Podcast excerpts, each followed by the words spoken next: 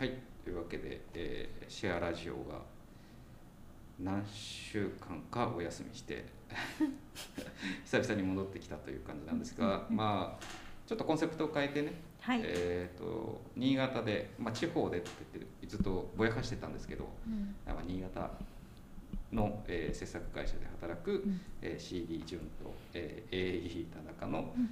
雑談の 場ということに、そうですね。はい、切り替えまして。間口を広げるっていう。そうそうそうそう。ずるい手口をね。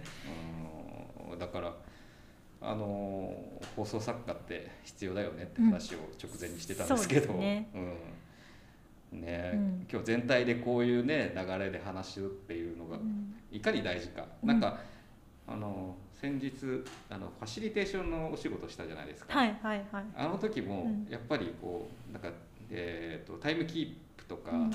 まあ、おどういう順番で、うん。どういう段取りで話すかっていうのが決まってないと難しいよねっていう話を、そうですうね、ん、台本欲しいって思いました まあそうなんかこうやっぱりこのオンラインミーティングとかワークショップとかをこうが盛んになってきたというかうん。当たり前になってきたこう世の中でやっぱそのオンラインでのトークスキルというかねうん。進行管理みたいな、まあ、ファシリテーションなんですけど、っていうのってどう鍛えていったらいいのかってね。そうですよね、うん。最近出始めてるし、うんオンライン独自のなんか独特ななんかこう特徴がありますよね。ね。時差があるとかなんかうん何とも言えないあそうのあのな大変さ。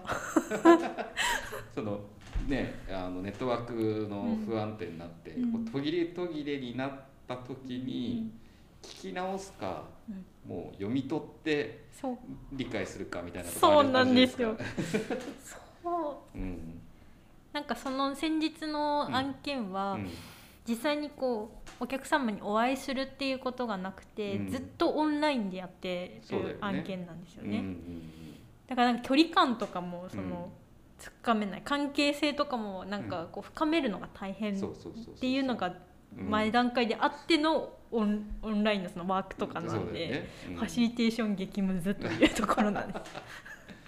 そうなんだよね。だからぱりこうしゃべりおしゃべりをとかこう、ね、音声だけの番組を構成している人たちっていうのは、うん。やっぱそれなりのプロフェッショナルなんだなっていうのはねうん。痛感しますよねやると。そうですねやると。本当に。そうそうそうそう。こうやってね今日もこうやってうん。音声メディアの収録とか言っても、本当に今あの手ぶらというかもう完全なるノーガードで打ち合っている状態。不安不安の中に出発するみたいな。どうしよう。とそうそうそうそう。いやーでなんかね、あのー最近はやっぱりこう音声メディアっていうのもすごく注目されてるじゃないですか、うんうんまあ、ちょっと一瞬こう盛り上がったクラブハウスとかももう誰も一言も言わなくなってですよね。あれどうなったんだろうって感じ ただなんかねやっぱそれでも音声メディアの注目っていうのは割と結構あるのかなと思ってて、うんなんか最近なんかすごくテレビで、あのそのまあラジコまあそのおうち時間をどう過ごすかっていうところで、まあラジオにも注目が集まってきて、まあラジコがタイムフリーだったりエリアフリーだったりっていうところをあのねあの特化してあのうん。うん盛り上がってきててそのラジオ芸芸人ラジオか。うんうんうん。芸人ラジオっていうテーマのなんか番組がなんかちょっと立て続けに僕バラエティーで見て、うんうん。まあ、やっぱ久々にこうげ芸人ラジオとかを聞くと、やっぱ面白いなとか思うんですよ。すごいですよねやっぱ、うんそうなんですよね。うん、ねなんかまあ今はその、まあ、芸人じゃないですけどね、うん。 Creepy Nuts とかもうんうんねうん「オールナイトニッポン」とかもあの、うんえー閉会式で、うん。あのまあね、我々新潟にいるんで、うんうんその長岡出身の、ま、DJ 松永が出たっていう翌週の「オールナイトニッポン」の音はやっぱ聞きましたからね。ね。ね。どどんなこと喋んだろう。そうそうそうそうそうそう確かにねそう、まあ、あれもなんかやっぱこう裏側のラジオでしか聞けない話みたいなところうんうんがやっぱこう興味が出てくるというか、うん。ぐっと人をコンテンツに引きつけるっていうところもあるんだろうなっっていうね。ですね、うん。話し手の方もそうなんですかね。そうなんだと思うね。い言いやすいというか、うん。なんかねテレビでは話さない裏話を意図的にこう話してる感じがするんですよね。絶対言うもんね、うん。確かそうに。そうそうなんかまあねそういった面でその音だけでそのコンテンツを作るっていう行為自体の難しさと、うん。やっぱりそれなりのプロフェッショナルがあのいるんだなっていうところはね、うんうんややってみて初めてわかるよね。そうですね、うん。でもこれ鍛えられたら最強だなという感じはしましたけど。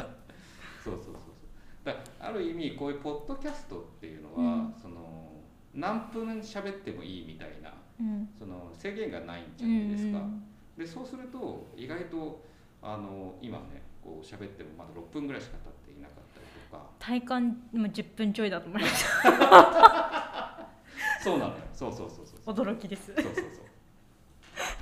だからなんかね1時間生放送する方が意外と楽だったりするんですよ30 30分喋ってくださいとか、うん。30分、まあ、10分から30分ぐらい適当に喋ってくださいっていうよりも、まあ、1時間フリートーク生放送でやるっていう方が意外と楽だったりとかね。それは生だから？そうそうそうそうああそうなんえー、怖すぎますけどね。生放送。1時間。1時間生放送で。事故事故。事故起こるよね。そうまあね途中でね曲曲流したりとかね CM があるわけでもないから確かにこうん。うポッドキャスティングは難しいところはあるけどね。メリハリがあると。うんそうそうそう。そううちのかみさんなんかは、うんうん。あのスタンド FM っていう音声メディアがあるじゃないですか、あれで毎朝8時半にうん。あの放送するっていうのを決めてる、でうん。毎日生放送やってますね。えどのぐらいの尺なんですか？多分10分から15分ぐらいあうんそう。あまあプロですもんね。そうね。喋りに関しては多分プロだから、うん。でもよう毎日喋ることあるなと思いますけどね。どどんなこと話してるんですか？なんか開運についてを喋ってるらしいです、うん。テーマはもう統一してて統一してあそうそうすごいですね、うん。毎日は。そう。なんか開運って言っても、うん。まあ若干スピリチュアルな部分もあるけど、うんうん基本的にはなんだろう自己啓発というか、うんうんうんうん。あのこういうこう考えを持つとうん。あの前向きになりますよとかっていう、まあねなんかそのなんだろう占いとかそういうことではなくって、まあ、こういうことをするとあの仕事がはかどるとか、そういうことをなんか喋ってるみたいですね。毎日はすごい。そう毎日はすごいなと思って。なんか書いてるんですかコンテンツ。といや全然書いてない。かもうそのその今日これ話そうそうそうそうこれ話すぞっていうので。プロすげーって思いましたよ、からね、うんまあそれもやっぱりだって日頃毎日そういう生放送やってるから、うん。うん、なんだろうね。その多分こういうちょっと間の間の伸ばし方とかも得意あのうまいんだと思うよね。そうですよね、うん。今この沈黙が怖くてうん。放送事故になりあそうで、そうそう。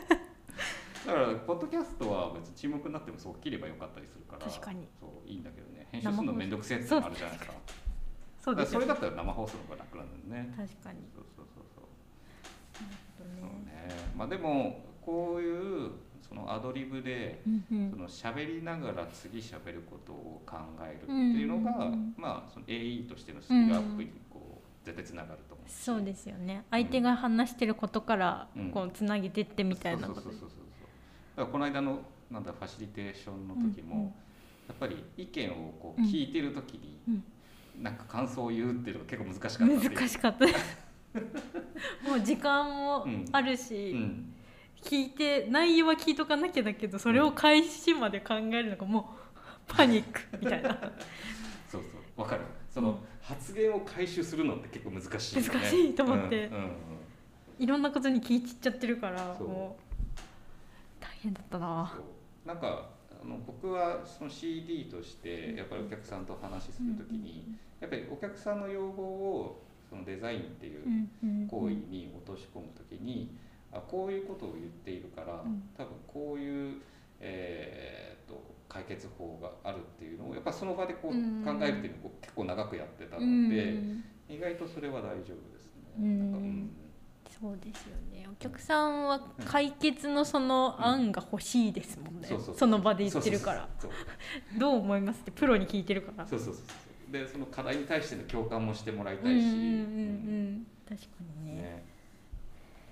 そうですね。ね。まあ、その辺はやっぱりファシリテーションっていうのはやっぱこうなんだろう筋肉と一緒なんで、うん。やっぱ繰り返していくのが筋トレ。と一緒、うん、いくのが大事ですけどね、まあだからまあうんこのシェアラジオ自体も、うん。まあ一つの筋トレ、そうですうねん、アドリブアドリブガンガンいけるアドリブ力。そう回せるように。虫だからあれなんだよなく結構だからあのラップバトルをデザイナーたちにやらせたら、意外とこうあの確かに。面白い対決をできるんじゃないかなとかね。やば。MC バトルいいっすね。そうなんか、えー課題をこうい言ってそれを解決するっていうラップをするいいっすねディスり合うんじゃなくて。いやいいですね。うん、ねそんな感じでね、うん、まあ今日は一応、まあ、この新しく再出発、うん、まあ、雑談といねうことでね。うん。まあ来週もまあそんな感じでなんかねそのいろいろと、えー駆け出し AE として、うん。まあ、日々もやったこととか、うんうん。うん。まあ、そういったことをなんかつらつらと雑談できてったら面白いかなと思います。そうですね。うん。最近はねあの、まあ、同じオフィスじゃないですけど、うん。あの別本社の方に同世代の仲間とかもできたりとかね。そうですね。AE として。そこがね心強いんですよね。結構ねそのデザイナーと AE っていうそのもうなんだろう人種の違いみたいなとあったりするし、ありますね。ううん。ん結構ねそのその差っていうのはこうまあ傍から見るとわからないんでしょうねきっと。お客さんおから。客さんかクライアントからすると。そうですね。でも私前の会社は全然デザイン業界関係なかったんですけど、うん。デザイナーさんって変わってるなって思いましたよ。まあまあま多分そこに営業みたいな人がいたあ、ら、うんうんうん。ちょっと違うなと思った気がする。ああ確かそれぐらいうんこう、独自なこう雰囲気をまとうんですよ。デザイナーって。にわかる。まあねそのなんだろう。主体性が高いというか、そうそう。なんか私はこう思うんだっていうのを日々あ言ってくるから、うん本当面倒くさいですよね。なんでまあそれがないと多分作れないんだろう作れないんだと思うんですけど、思うそう独特。そう独特ですよね考え方。まあその当人である自分もすげえ面倒くせえなって思いますもん。そうなんですかね、うん、なんかねやっぱかみさんと話あそっか。してると、別人種ですもんね。別人種だからお面倒くせえって言われる。まあね、でもね一般ピーポーじゃできないんですよ。そばで見ていて思います私は、まあまあそんなのもね言語化できたら面白いかなとかもね。そうですね、うん。うん。思ってたりします。はい。はい、というわけでそうですね。今週は、今日のまとめははい、デザイン業界のある指定になる、だそうですね。いいですね。はい。ということで、はい。シェアラジオどうもありがとうございました。ありがとうございましはた